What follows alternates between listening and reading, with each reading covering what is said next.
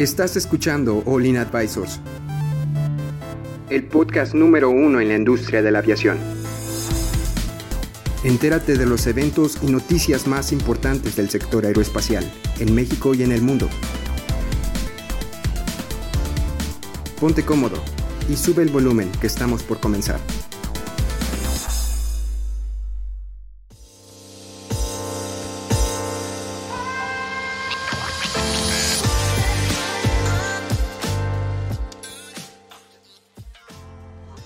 ¿Qué onda amigos? ¿Cómo están? Bienvenidos otra vez al podcast de aviación de Olin Aviation Advisors. Como, eh, como, ya saben, el día de hoy tenemos una nota, como siempre, muy interesante. Esta, esta nota es un poco más tranquila. Vamos a hablar sobre el nuevo récord que puso el Antonov por su carga, por su ahorita en, en, épocas de, de, pandemia, cómo, cómo están siendo usados los, los iba a decir los nuevos aviones, pero ya tienen bastantes años desde los 80s, 90s que se están volando, este, pero que aún así, 20 años después, 30 años después, siguen rompiendo récords. Pero bueno, vamos a, primero a introducir el equipo Link que nos acompaña el día de hoy. Nos acompañan, pues ahorita estamos Héctor, Jaylee y Cristian. No sé si quieran mandar saludos, ¿cómo están? Bien, creo que tímidos, tímidos por lo que alcanzo a ver. Sí, como que todavía no se, alcanzan a adaptar a, esto de, podcast en línea, pero ahí, vamos a ir poco a poco, no se preocupen. Es, es, cuestión de adaptarnos. Pero bueno, este, como ya saben el, el, título del día de hoy, este, vamos a hablar sobre cómo en estas épocas el, el, Antonov, el 225, porque hay también la variante del 125, que es un, de cuatro turbinas, pero el 225 ya es el de seis turbinas que todos conocemos, el imponente, el avión más grande del mundo ahorita.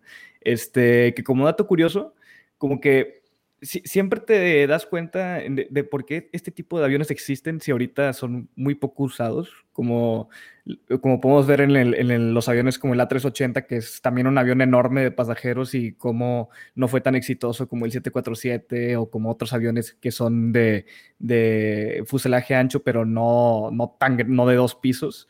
Eh, y es porque el Antonov eh, fue diseñado durante la Unión Soviética y la Unión Soviética como que siempre hubo una competencia en Estados Unidos de quién lo puede hacer más grande y mejor. Entonces, este fue como que el hijo, el último hijo medio que funcionó de la, Unión Soviética y por Ucrania.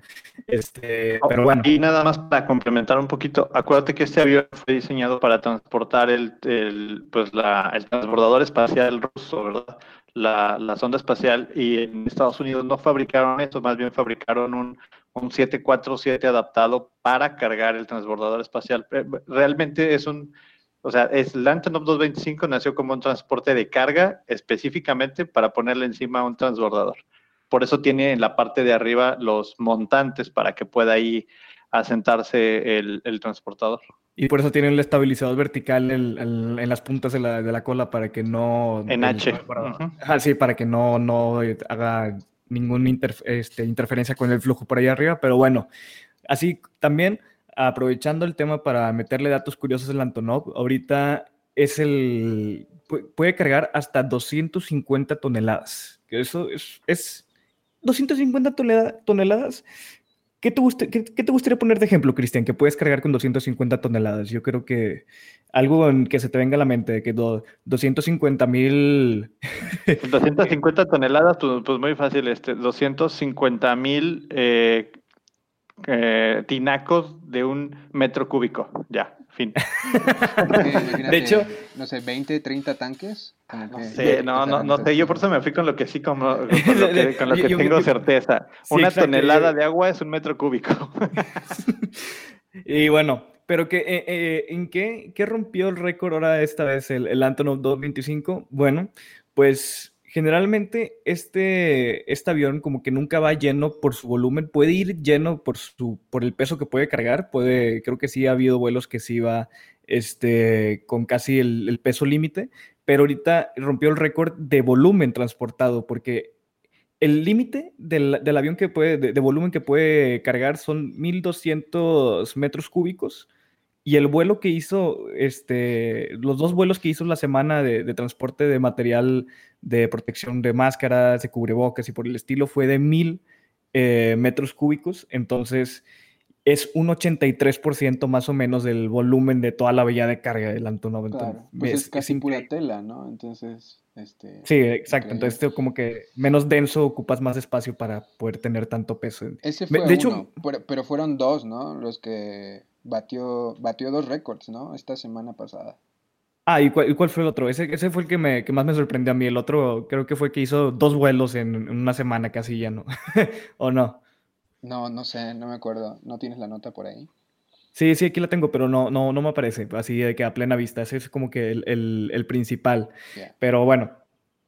Y, este iba a decir, ah, sí, de hecho, o sea, te pones a pensar, yo creo que la, la pregunta que nunca nos hacemos y deberíamos hacernos es, ¿cómo amarras mil, o sea, tanto, tanto cargo? O sea, que yo creo que está, es más complicado amarrarlo, o sea, que, el transportarle toda la carga que tiene para llevar las cosas, ¿no? Se tardan más, yo creo que eso en que en el vuelo.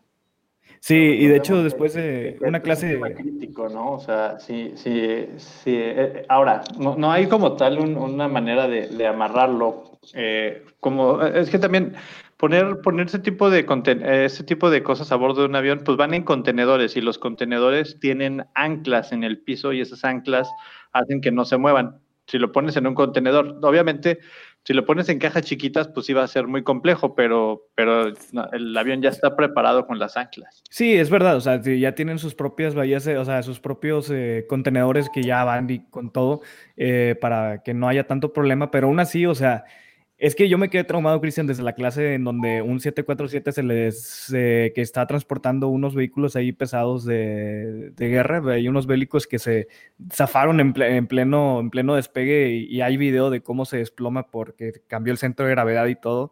O sea, me, da mucho miedo ya ver cómo, cómo, cómo, pues, cómo implementan medidas de seguridad para que no se mueva la carga, porque esas son ¿Cuántas toneladas decía? Porque fueron mil metros cúbicos, pero no sé cuánto peso estaba cargando de, carga. Déjame ver si lo encuentro ahorita. Y ahora imagínate hacer eh, aclaración del peso y balance de uno de estos. O sea, si por sí en uno normal eh, tiene sus complicaciones, a estar pesado. Sí, debe ser completamente, completamente, eh, debe haber un manual o debe haber algo, ¿no? ahí la, la, cosa es, y bueno, y el punto que queremos retratar en esta, en esta cápsula es sobre eh, la capacidad que está cambiando, ¿no? En, los, eh, en este tiempo de pandemia lo que estamos buscando, lo que se está buscando es optimizar los transportes que se tienen y en este caso los supertransportes como es el Antonov 225 eh, para poder hacer esta, estos transportes masivos. Antes de entrar a la, al, al, podcast platicábamos de que Aeroméxico eh, ha realizado también algunos de estos vuelos eh, a, pues a China a traer suministros para México. Y no solamente para México, eh, de hecho, uno de los primeros vuelos que hizo fue con tres 787 volando simultáneamente a China y regresando de la misma manera, lo cual es una operación sin precedentes en, la, en lo que hace Aeroméxico. Entonces, cómo estas aerolíneas se están adaptando a la necesidad actual que se tiene en el mundo y como parte de esto, también Aeroméxico estuvo ayudando a la República de Costa Rica, donde hizo este mismo vuelo de, de, China a Costa Rica para llevar suministros médicos. Entonces, eh, varias compañías alrededor del mundo están cambiando su, su configuración de pasajeros a hacer carga para, para, para sumarse, ¿verdad?, al esfuerzo colectivo mundial, ¿no? Y es porque no les queda de otro, así como, como para que no se quede con la duda de, con el Antonov que me quedé que les iba a decir, cargó 150 toneladas métricas, entonces casi, o sea, no, no se acerca al, peso máximo que puede cargar, pero sí se acerca al volumen máximo de carga del Antonov. Pero bueno, regresando al tema que está diciendo Cristian, de hecho, estaba, estaba viendo cómo las aerolíneas, de las pocas maneras en que ahorita pueden estar haciendo un pequeño margen de ganancias usando sus, sus aviones de, de, aerolínea, los, de, personal, de personas, pero en lugar de ponerle personas, ponerle eh, cargamento. Ahorita el, el, déficit principal de transporte es de personas. Eh, aún así, el, tipo de, de, de, vuelos que todavía se están llevando a cabo son son de carga, son, son los que ahorita, los más predominantes ahorita. Entonces, ¿qué, estrategia tomaron las aerolíneas? Están tomando este literalmente están poniendo paquetes en, en, la valla de carga de los aviones y si tienen todavía más carga que poner, pues los, ponen, los llegan a poner en, en, donde iban los pasajeros. No sé si le quitan los asientos o los ponen cerca de los asientos, pero sí lo están configurando para hacer este tipo de cosas para sacar. Creo que nada más los cubren, ¿no? Con una especie de eh, red y ya encima ponen, ponen la carga, ¿no? Eso había visto en algunos. Sí, para que no se muevan. Creo que también también vi que, o sea, el United, United Airlines, hubo un momento, no sé si la semana antepasada o, pasada, o hace tres semanas, fue en este lapso de, pandemia, este, llegó a tener 10 aviones así de pasajeros, pero sin pasajeros, o sea, totalmente vacíos, volando, pero llenos de carga. No es como que con esto puedan sobrevivir, porque claramente no es, no es el mismo margen de ganancia que transportar personas. Transportar personas te dan te da mucho más que... no, no, no, al revés, al revés, Adrián. ¿Tú crees, Cristian? ¿Por qué? No, no, no, es que no, creo, estoy, te, lo, te lo demuestro con pesos. O sea, a ver, a ver. Por ejemplo, tú transportar un sobre, ¿has mandado un sobre por FedEx? Eh, personalmente no. Bueno, el costo de mandar un sobre cuesta como 200 pesos, que en dólares sería como, ¿qué les gusta? ¿10 dólares? Sí. Okay. Un sobre. ¿Cuántos sobres te caben en un, en, un, en, una, en, una, en un saco de sobres?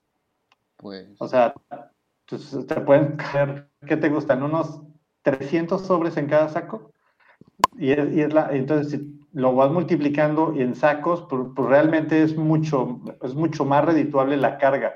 El tema es que no hay tanta, no hay, o sea, el volumen de carga está dominado por, por un par de empresas que se han dedicado a la logística. Por eso pues, Amazon precisamente vio ese negocio y fundó su propia aerolínea, Prime Air, que, dice, ya no le voy a dar el negocio a, FedEx o a UPS, les voy a hacer el negocio yo. Entonces, la carga es mucho más, mucho más rentable porque son, pocos, eh, son pocos pilotos, los regímenes de seguridad son diferentes, las configuraciones de los aviones son más baratas, pues no tienes que, no tienes que cambiar asientos nunca. Claro, la eh, operación se vuelve más eficiente, ¿no? O sea... Y más barata, sí. ¿Sabes la, la carga es roquea. Por, el momento te voy a dar la, palabra y la victoria porque no tengo con qué defenderme, porque estoy casi seguro que es, que es el, de pasajeros tenía una mejor ganancia, pero puede, puede que esté mal. Sí, no, no estoy, no me puedo defender ahorita porque no tengo datos, pero si en el podcast de mañana seguimos con el tema, ya te llevo con datos y ahí le seguimos debatiendo. Pero, Oigan, pero bueno. Otra cosa, ¿el, Alto, el Antonov no ya estaba jubilado? Porque muchas notas eh, decían así como, regresa el Antonov. Eh, pues es que creo que hay aviones que ya por, por, o sea, como el A380 que ya se retiran porque ya mantenerlos se hace muy caro, pero de hecho estos aviones creo que en la misma nota dice que están planeados que puedan durar hasta el 2030, 2033, creo.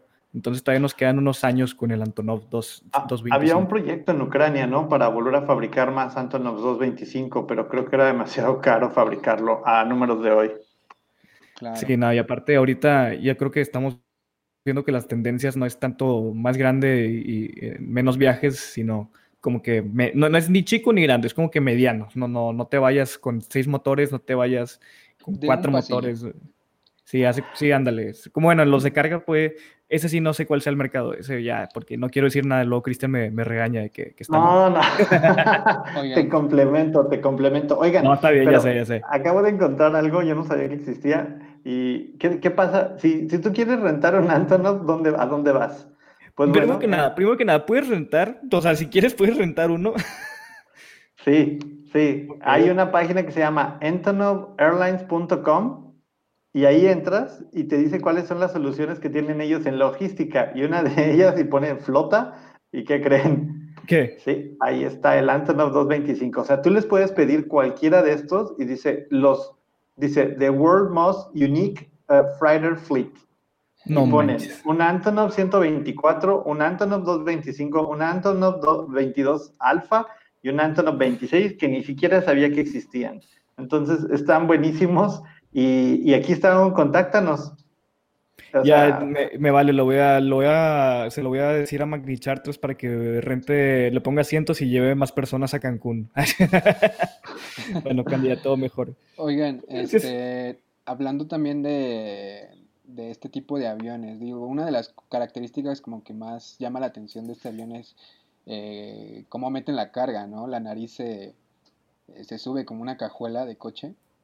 Este, y hay otro avión también de Boeing, el 747, que utiliza este mismo sistema. Yo pensaba que eh, eran hidráulicos este, este sistema, pero dice, mira, eh, este panel de control se activa con un generador eléctrico ubicado en el centro del cono de la nariz que impulsa los ejes roscando eh, de ejes roscados flexibles a través de una caja de engranes de cada lado. Y eso. O sea, pues pero por lo, pero puede ser que sea, o sea, sí sea hidráulico, nada más que ocupa un motor, el, un, generador eléctrico. No, dice, el sistema no es hidráulico y utiliza ah. estos dos ejes roscados para empujar la nariz hacia arriba.